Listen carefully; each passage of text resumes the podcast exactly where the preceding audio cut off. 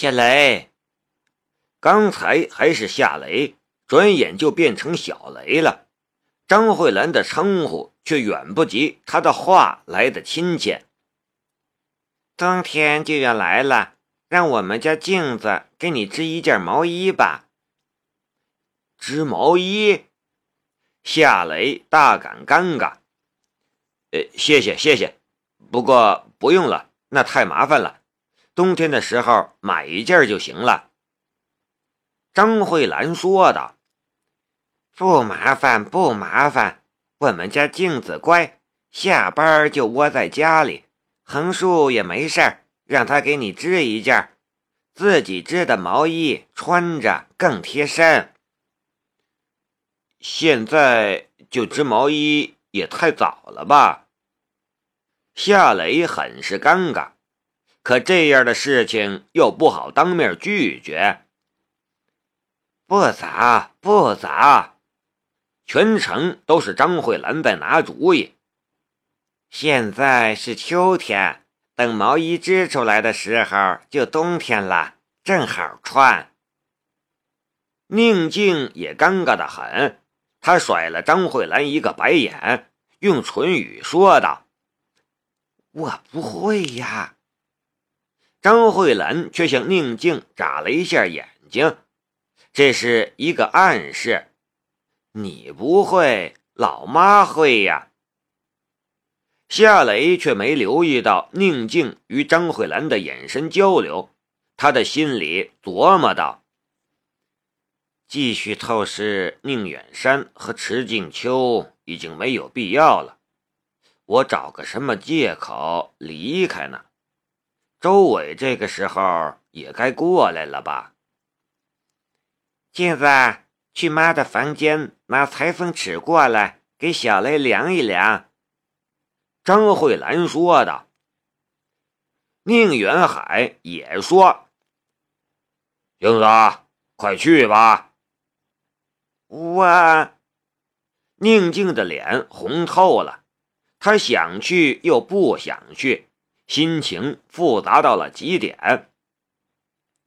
叮咚，叮咚，就这时候，有人摁响了门铃。谁呀？张慧兰往门口走去。这个时候，谁会来宁静的家里呢？夏雷一目过去，一个念头，他的左眼视线便穿透了防盗门。一眼便看见了站在门口的人，任文强。任文强穿着一套白色的西装，身材颀长，面貌英俊，气场也足足的。他的手里捧着一束红色的玫瑰花，面上带着笑容，正等着房门打开。夏雷心中一动，暗暗的道。等任文强进来，我就走。他倒是一个现成的借口。张慧兰打开了房门，一看是任文强，他的脸色顿时阴沉了下来，不冷不热的道：“怎么是你？”任文强笑了一下：“伯母好，镜子在家吗？我想约她去看一场电影。”张慧兰说道：“我家镜子不舒服，还是不去了。你去看吧。”不舒服，我去看看他。任文强一副担忧的样子。任文强想进门，但张慧兰却挡在门口不让路。这么晚了，你回去吧。任文强是一个聪明的人。他不相信张慧兰会无缘无故给他冷眼。他小移了半步，视线也移到了客厅里面，然后他便看到了坐在沙发上的夏雷和宁静。这一看，他突然就明白了过来，一股羞辱的感觉也袭上心头，他的情绪也一下子就失控了，抬手指着夏雷吼道。夏雷，你给我滚出来！夏雷的眉头顿时皱了起来，不是因为任文强冲他发火，而是因为任文强的声音太大了。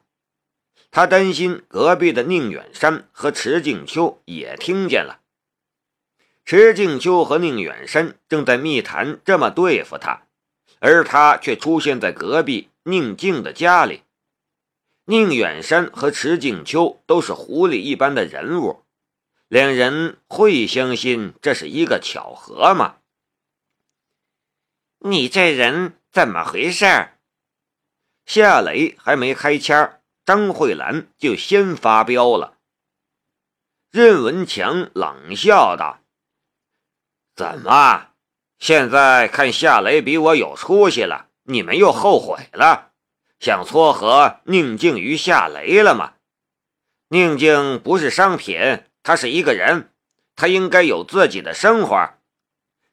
你，张慧兰气结当场，她没想到任文强敢这样说她。夏雷起身向门口走去。宁静拉住了夏雷的衣袖，眼眸里已经浮现出了泪花。夏雷，你能不能不和他在这里吵？我受不了。夏雷本来是想上去一脚踹倒任文强的，可一见宁静痛苦的样子，他又有些不忍心了。遇到张慧兰和宁远山这样的父母。已经是他的不幸了。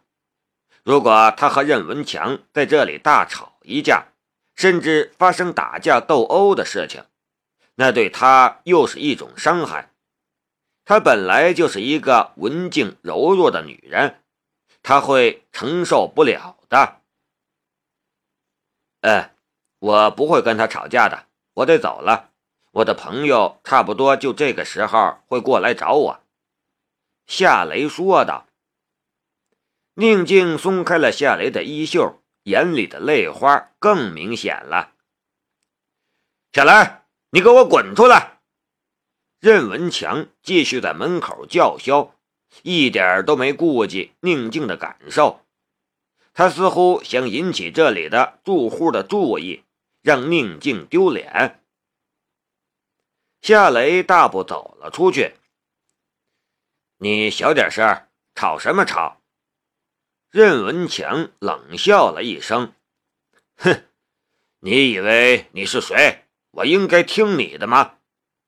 说到这里，他忽然凶恶的道：“你害得我离开了万象集团，这笔账我们今天该算一算了。”夏雷看着任文强。他忽然想起了，这家伙是柔道八段，难怪敢这样跟他说话。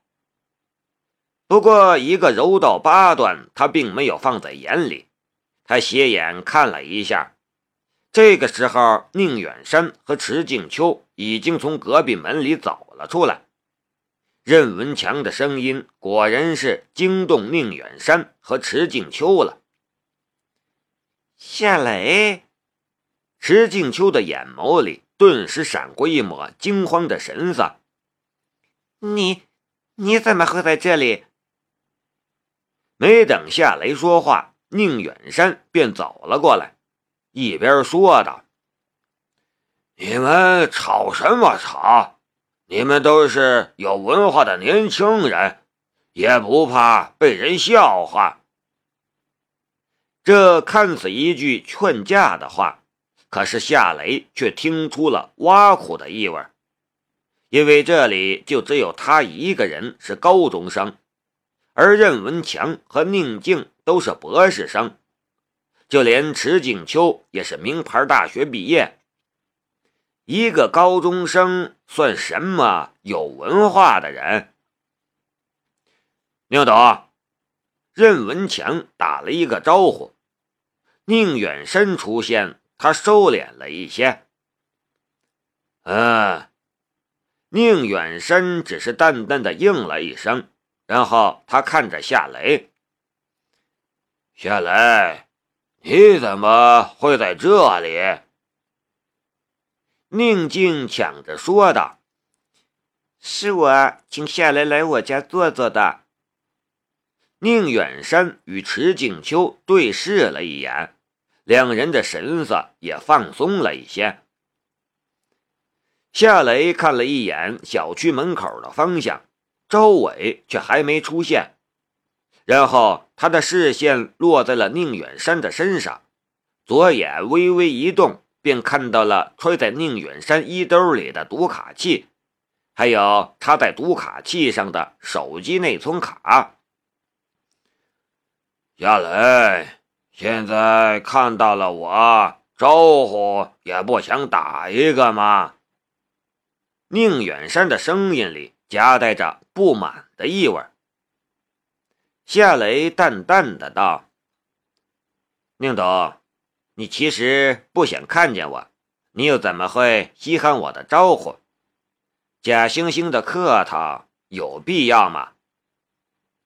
张慧兰悄悄碰了一下夏雷的手臂，这是在暗示他不要这样跟宁远山说话。这个小动作被宁远山看见了，他皱了一下眉头。慧兰，不是我说你，有些小人你就不应该让宁静带回家来。大哥，我……张慧兰尴尬的愣在当场。他这一家子受宁远山恩惠很多，在宁远山的面前，他永远没有对着干的底气。任文强的嘴角露出了一丝讥讽的笑意。是啊，王母，宁董当初对某个人很好，那个时候某个人还在街边开小店，如果不是宁董拉他一把，他能有今天？他倒好，一有机会就撬走宁董的客户，这样的小人，你放心镜子跟他交往吗？宁远海和张慧兰夫妻俩都在门口，不敢开腔。宁静似乎想帮夏雷说话，可被宁远山瞪了一眼。性格懦弱的他跟着又闭上了嘴巴。宁远山一出现，阵线似乎就一致统一了，夏雷变成了孤军一人了。被人骂是小人。被人冷嘲热讽，夏雷却还是没生气，他笑了笑。宁德，话不是这样说的吧？当初如果不是我出手，你在限期内无法完成订单，你的董事长位置恐怕不会像现在这么稳吧？我确实在你的手里挣了一百万，可我不是白拿你的钱，你也不是拉我一把。我倒觉得是我在帮你，而你却一点感激之心都没有。哈哈哈哈哈！宁远山笑了，他指着夏雷：“你真是一个不知天高地厚的家伙！我宁远山什么时候需要你这样开街边小店的人帮忙？笑话！”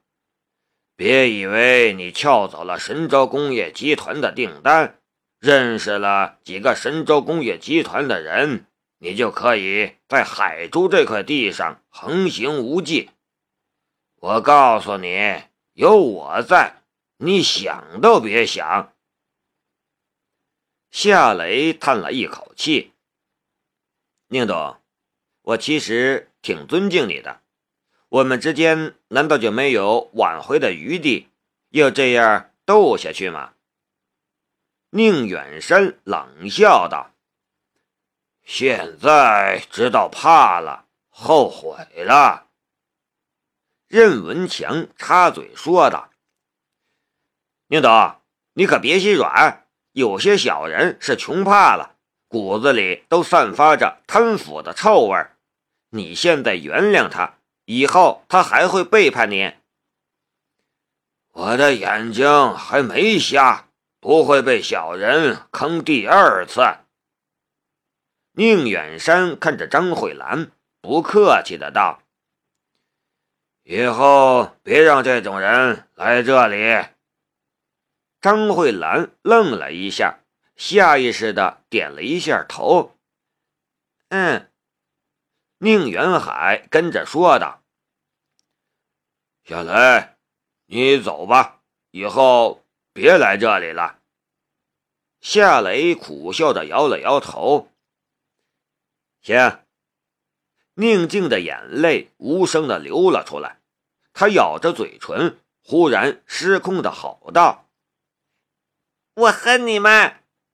然后他转身向屋里跑了进去。张慧兰跟着说道：“文强，你还愣着干什么？还不快去劝劝镜子！”任文强轻轻的抖了一下手中的玫瑰花花束，用轻蔑的眼神看了夏雷一眼。他这个时候的样子，就像是一个赢得了决斗的贵族骑士，不仅赢得了荣耀，还赢得了某个大家闺秀的出夜权。而他正准备踩一下对手的尸体，然后去享受他赢得的一切。小雷，你还有脸赖在这里吗？宁远山粗声粗气，就差一个滚字了。夏雷很明白宁远山为什么这么着急的想赶他走，因为他已经召集了东方重工的精英团队来他家研究智能机床的图纸，然后制定制造的计划。偷东西的人当然不希望东西的主人在旁边。夏雷又看了一眼小区的大门口，这时他看见几辆黑色的轿车正向这边驶来，当头的一辆挂的是京都的车牌。周伟终于是赶来了，可这个时候他的心里却没有半点高兴的气息。